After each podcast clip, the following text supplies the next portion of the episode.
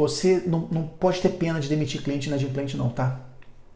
Porque você tem um negócio que depende de dinheiro, de entrada de caixa.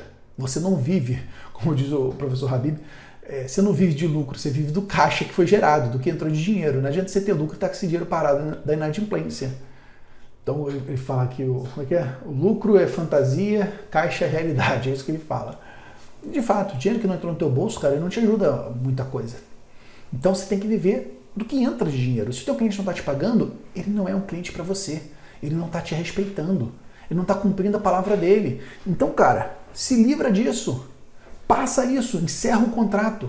É a melhor coisa que vai acontecer. Você só vai se livrar de peso, de risco e vai ficar mais livre para você permitir que a vida te traga bons clientes. Se você só fica com um cliente ruim, parece que você está vibrando ruim, sabe? Você só tem cliente ruim na tua carteira, parece que aquilo vibra, aquilo atrai outros clientes ruins. Você tem que mudar teu perfil de cliente se você está vivendo isso. Se você está vivendo isso, você precisa pegar bons clientes e se livrar desses clientes ruins, se livrar desses clientes tóxicos, que geralmente, inclusive, são os que mais dão trabalho. É aquele que pede 30 vezes recálculo de folha, de GPS, de INSS, de imposto. É aquele que está cheio de problema, não quer cumprir a parte dele. Geralmente são esses clientes inadimplentes, inclusive. Então você precisa se livrar desses clientes.